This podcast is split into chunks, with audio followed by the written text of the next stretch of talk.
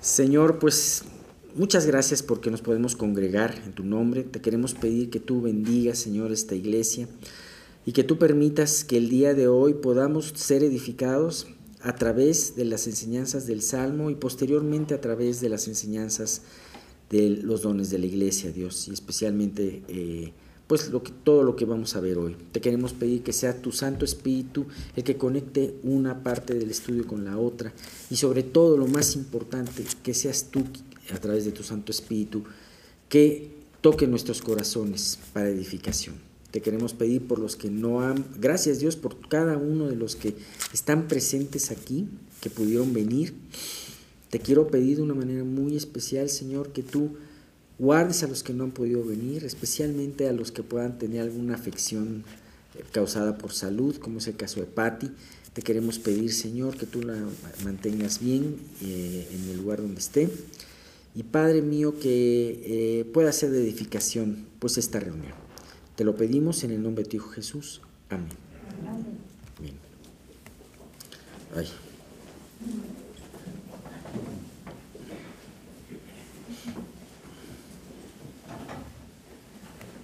Bien, ¿qué nos dice de los versículos 31 al 35, el Salmo 104? Dice, sea la gloria de Jehová para siempre, alégrese Jehová en sus obras. Él mira la tierra y ella tiembla, toca los montes y humean. A Jehová cantaré en mi vida, a mi Dios cantaré salmos mientras viva. Dulce será mi meditación en él, y yo me regocijaré en Jehová. Sean consumidos de la tierra los pecadores, y los impíos dejen de ser. Bendice, alma mía, a Jehová. Aleluya. Sea la gloria de Jehová para siempre. ¿Quién podrá después de todo este estudio que hicimos acerca de la creación eh, acerca de la provisión del mantenimiento de Dios para con su creación, no maravillarse de todo esto. No cabe duda que todo lo que hemos visto, y como aparece en, en este salmo, hemos podido ver que esta creación es sumamente gloriosa. La creación glorifica en todo a Dios. Y cuando nosotros comprendemos a través de toda esta alabanza y a través de todo este estudio ¿Cuál es la sabiduría, la bondad, el poder de nuestro Creador que están expresados a través de las cosas hechas? Entonces anhelaremos junto con el salmista el gloriar a Dios. Dice, sea la gloria de Dios para siempre. Dios ha creado una creación para el hombre, para que el hombre vea, la vea y glorifique a Dios. De la misma manera cada una de las situaciones que Dios trae en nuestras vidas, Dios las quiere usar para que nosotros le glorifiquemos. Dios te ha creado a ti, Dios te ha puesto en un lugar, Dios ha hecho un trabajo en tu vida, Dios te ha llevado, si es que ya lo conoces, en un momento determinado de tu vida a conocerle. Y Dios ha hecho a partir de ese momento un trabajo. ¿Para qué? Para que tú lo glorifiques. ¿Sabes? El darle la gloria a Dios muchas veces es lo, es lo primero que debemos de hacer y es lo primero que se nos olvida.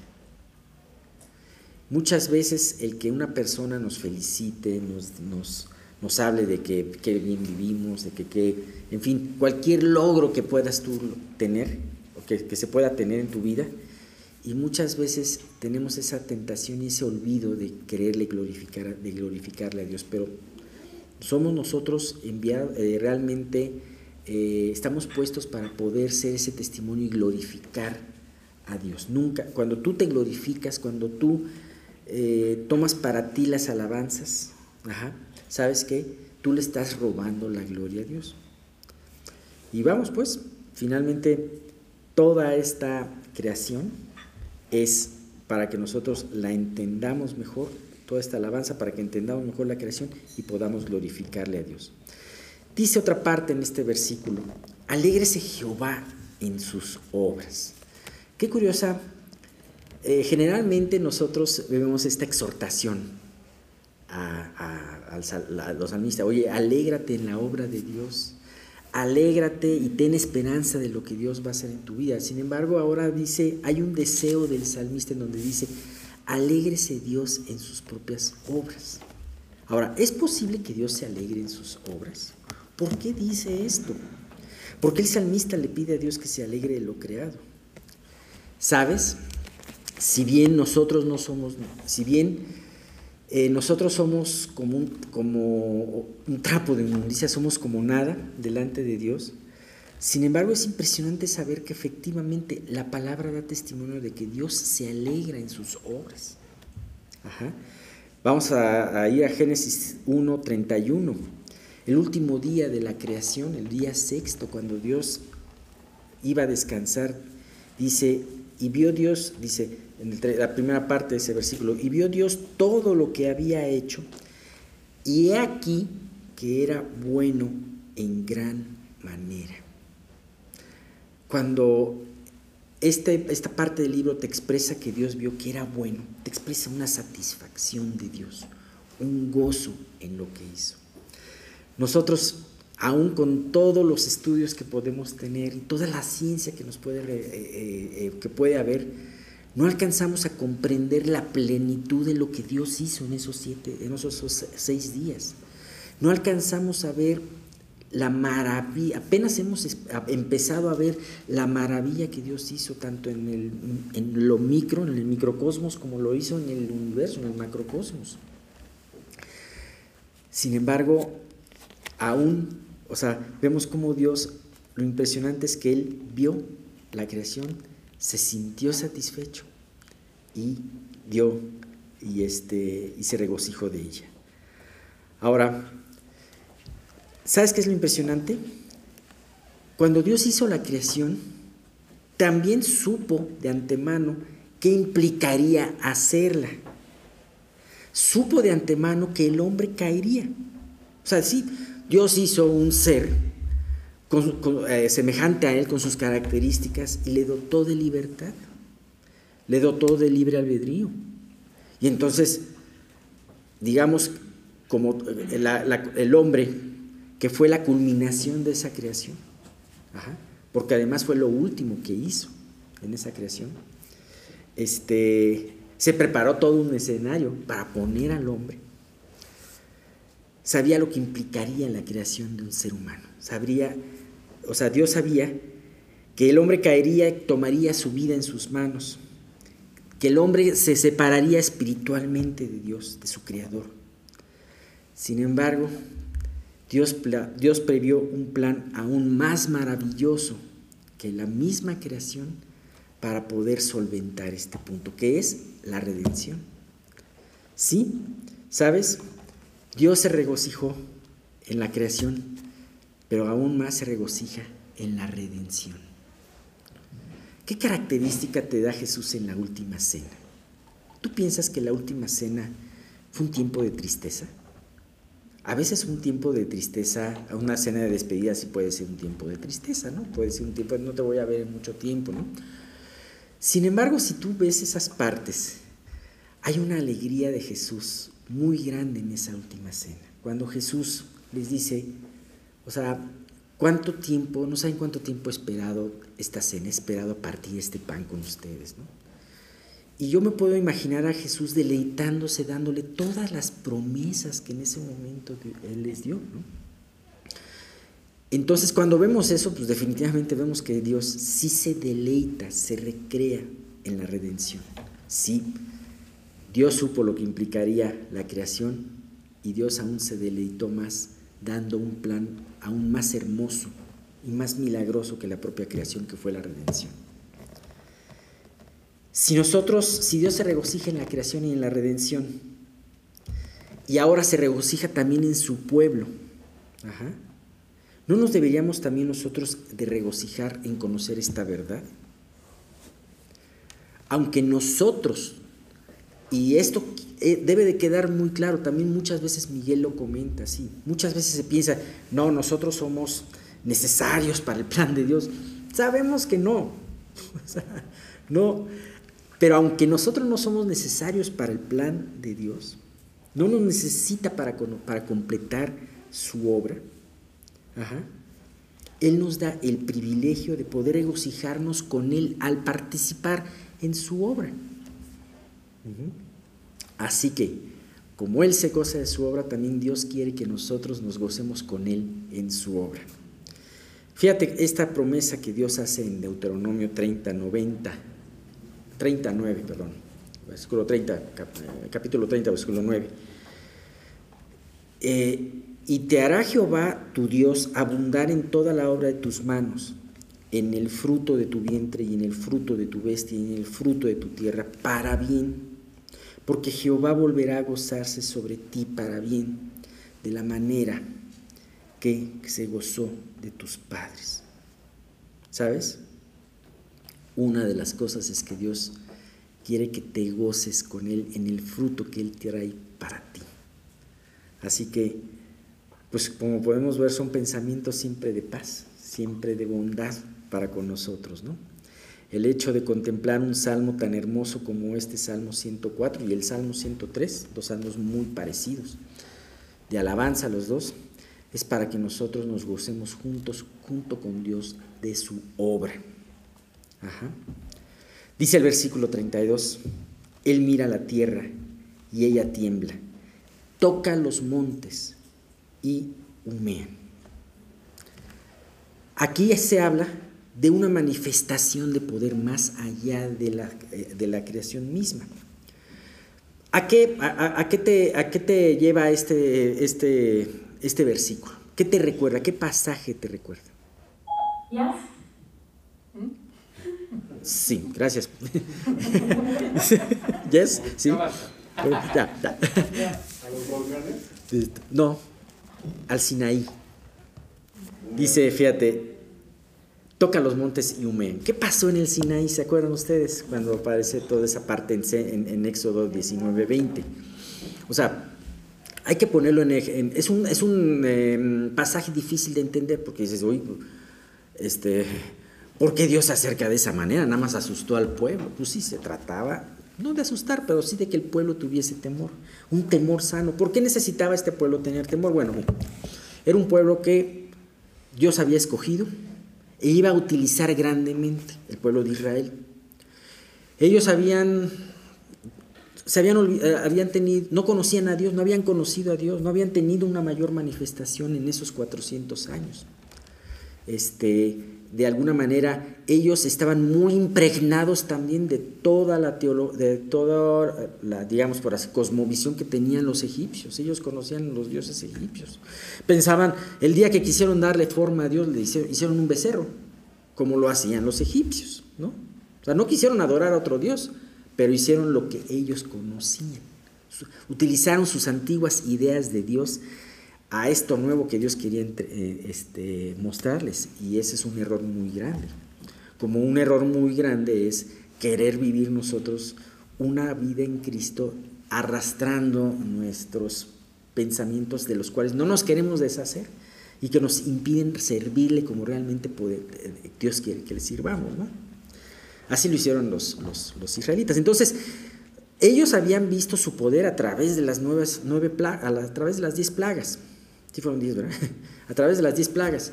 Su poder a través de toda la travesía en el Mar Rojo y en el desierto, en su provisión.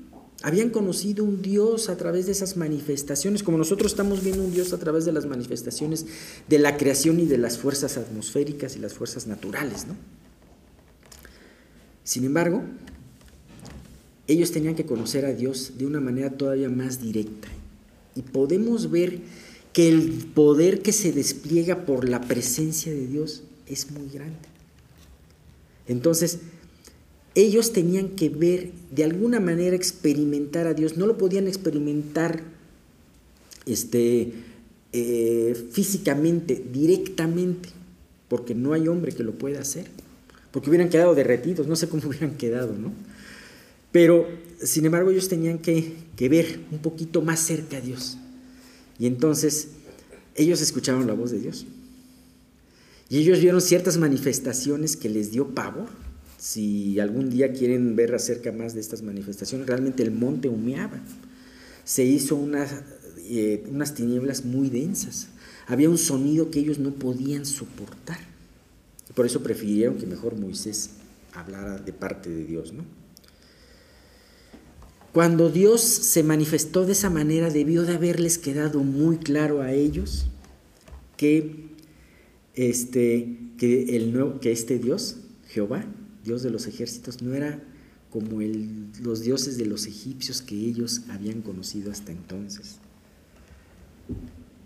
En aquella ocasión, ni ellos conocieron no a un ídolo mudo como tienen todas las naciones, sino conocieron a un Dios vivo, un Dios que no solamente era poderoso, porque estaba demostrando su poder, sino un Dios también sumamente santo, y con completa autoridad para juzgar y con completa autoridad para destruirnos cuando Él quiera, para quitarnos la vida cuando Él quiera.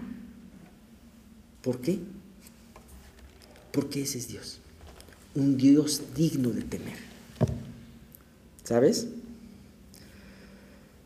Nosotros nunca hemos recibido una manifestación de este sentido, nunca hemos visto un monte humeando, nunca hemos visto una tierra que se abre y traga a los que no quieren seguir a Dios.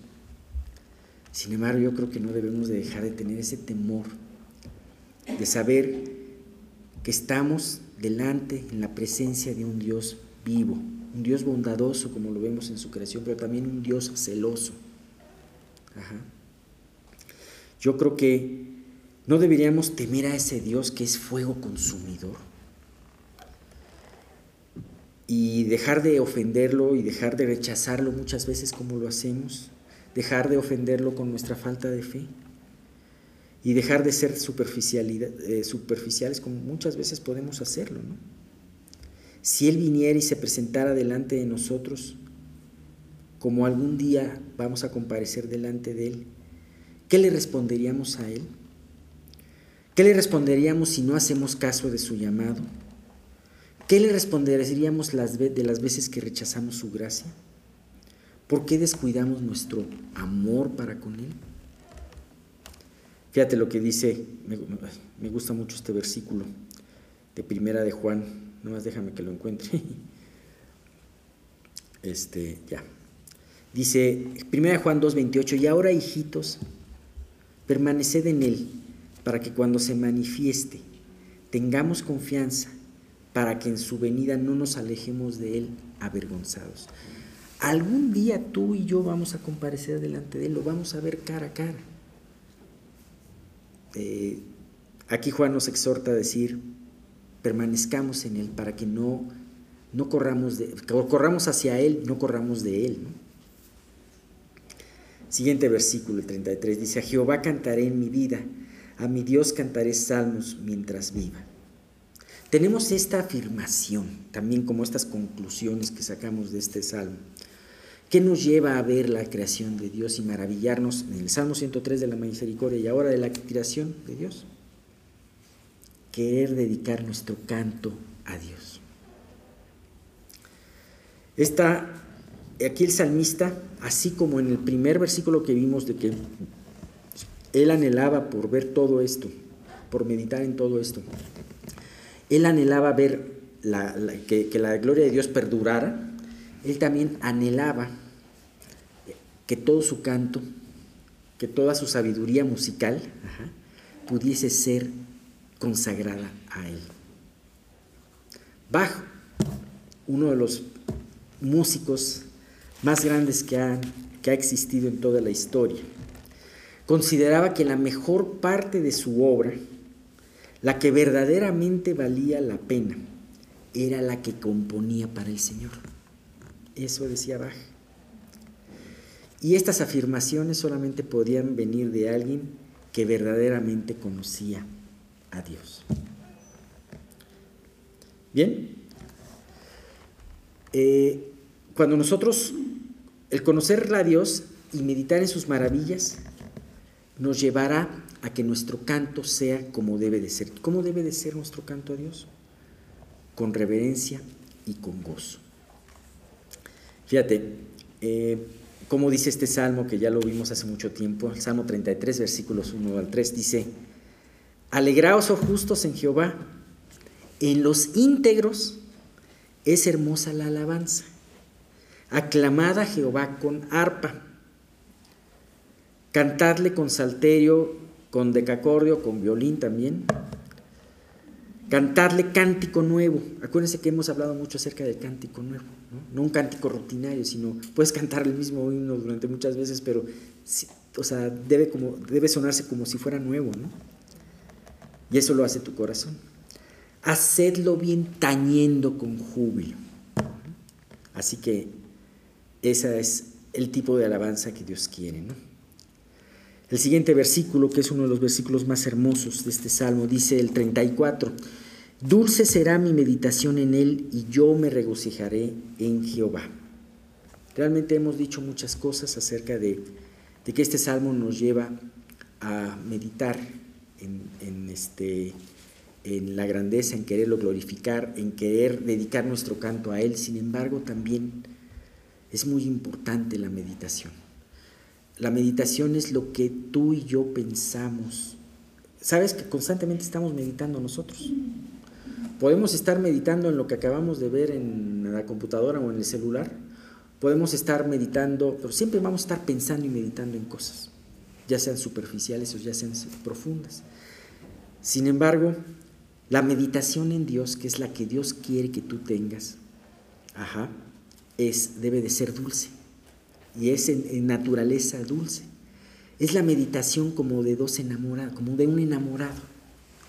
Aquel que haya estado enamorado y medita en su enamorada, este, sabe, sabe lo, que, lo que es esto, ¿no? O sea, ¿cómo es el meditar? El meditar no es, ay, tengo que pensar en ella, hoy, hoy tengo que pensar en él. No, es algo natural, es algo dulce, es algo que fluye.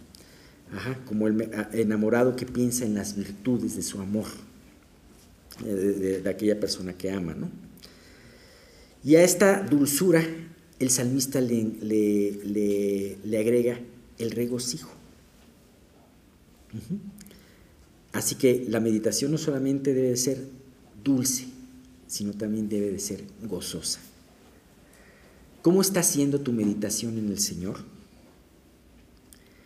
¿En algún momento esta meditación fue dulce y gozosa y ahora se ha hecho insípida o no, te atrae? Si se ha perdido la dulzura o las ganas de meditar en el Señor, entonces es el momento de meditar en tu vida. Confesar con arrepentimiento y volver a tu primer amor. Ustedes ya saben, hay un versículo cerca de esto, no lo voy a citar hoy, pero sí voy a, citar uno de esta parte que dice Apocalipsis 2.5. Recuerda por tanto de dónde has caído y arrepiéntete, y haz las primeras obras pues si no, vendré pronto a ti y quitaré tu candelero de su lugar si no te hubieres arrepentido. Fíjate que eh, hay dos lugares, bueno, hay varios lugares en la palabra, pero hay dos lugares que me acordaba y me acordaba esta mañana que hablan de esta palabra de medita, reflexiona sobre tu vida. Uno de ellos es ese pasaje muy, muy este, que todos conocemos en el libro de Ageo, cuando Ageo está exhortando al pueblo a reconstruir el templo porque habían dejado de, construirlo. Y entonces Ageo les dice, mediten bien en, los, en tus corazones, qué es lo que está pasando en tu vida. Ese es uno. Y este es otro. Me estoy, estoy hablando en esta parte de Apocalipsis, es el mensaje de, de Dios hacia la iglesia de Éfeso. Y es curioso, tenemos, como hemos visto, tenemos de, las siete iglesias del Apocalipsis, hay de todas, ¿no? Hay cinco exhortaciones para, para, meditar en tu vida y entregarte al Señor. De las cuales, como ustedes bien saben, las más fuertes son las dos últimas, las de Sardis y las de la Odisea. Sin embargo, yo creo que atrásito de ellas viene esta exhortación a Éfeso. Éfeso era una iglesia muy especial, como lo habíamos visto en alguna ocasión. Fue una iglesia en donde fue muy bendecida porque ahí llegó a predicar. La fundó y predicó el apóstol Pablo. Posteriormente fue, fue visitada por Juan y otros discípulos de los apóstoles. una iglesia muy nutrida, de mucha bendición, y era una iglesia que vivió bien. De hecho, era una iglesia que, que ah, eh, hay una parte que dice, eh, porque has probado a los que has, ah, se dice que son apóstoles y no lo son, y los has encontrado falsos. Entonces no era una iglesia tampoco en ciernes, sino era una iglesia ya madura. Hacía todo bien, pero Jesús que conocía el corazón les decía, has perdido tu primer amor. Si tú te fijas con otras iglesias, en donde Dios les dice, por ejemplo, aquella iglesia que eh, toleraba la, la, doctrina de los nicolaitas y les decía, bueno, tengo contra ti esto. Hablaba de ciertas cosas muy específicas que tenían que cambiar, que tenían que dejar. Pero aquí, con Éfeso, ¿por qué la exhortación es tan dura? Porque el problema venía de más de fondo habían perdido el primer amor. Y ese es un pecado grave que no lo vemos como grave. No es una herejía como tenían otras iglesias. No era el que vivía en inmoralidad como tenían otra iglesia, pero que había gentes que vivían con todo su corazón, sino que esto era algo de fondo. La iglesia como tal se sabía todo, pero hacía las cosas con mucha rutina. ¿Sabes? Dios quiere que meditemos y que nuestra meditación vuelva a ser eh, dulce, dulce como, como en algún momento fue. Y bien, ¿sabes cómo termina este salmo? Termina con una nota un poquito oscura, pero otra vez vuelve a la bendición del principio. Qué chistoso. Fíjate lo que dice. Sean consumidos de la tierra los pecadores y los impíos dejen de ser. Bendice alma mía Jehová. Aleluya. Qué chistoso que el salmista haya, o que Dios haya inspirado al salmista a poner una, una nota un poco oscura como si se tratase de un salmo imprecatorio, un salmo de juicio. Y es que la santidad, el poder y la renovación de una, de una, de una nueva creación, de una del estar meditando en todo esto, también habla de que para esto se necesita quitar el pecado. ¿Sabes? El hecho de ver una creación tan impresionante y un Dios tan poderoso nos lleva a que cuando vemos reflejado el mundo como está con su pecado, el anhelar junto con el salmista de que sea destruido todo lo que tiene que ver con el pecado. Algo muy importante, hemos hablado muchas veces que un salmo imprecatorio, cuando se habla de, tener juicio contra otras personas, no es un salmo vengativo, no es una venganza personal, sino es un anhelo por la justicia y la restitución de Dios. Así que junto con este anhelo de que Dios restaure las cosas, también hay un anhelo de que acabe, de que se acabe con el pecado. Dice eh, dice Proverbios 28, 28. Cuando los impíos son levantados se esconde el hombre, mas cuando perecen los justos se multiplican. Hay otro que dice que cuando perece el impío, eh, el pueblo se alegra. Y no es porque le desees la, la muerte a una persona, pero es una reacción natural. Cuando un tirano, cuando un pecador que hace mucho daño, y me hablo aquí de pecadores, no, no, o sea, no, como el que comete un, pecado, sino como el que insiste en pecar y no quiere arrepentirse. El que con su vida y con su influencia y con su proceder hace mucho daño. Entonces, desde luego dice, pues definitivamente Dios, sean destruidos todos aquellos que no te quieren seguir. Pero vemos que eh, para no terminar con esta nota oscura, el salmo termina y cierra todo un círculo. ¿Cómo empezamos este salmo? Diciendo, bendice alma mía Jehová. Y aún desde el anterior dice, bendice alma mía Jehová.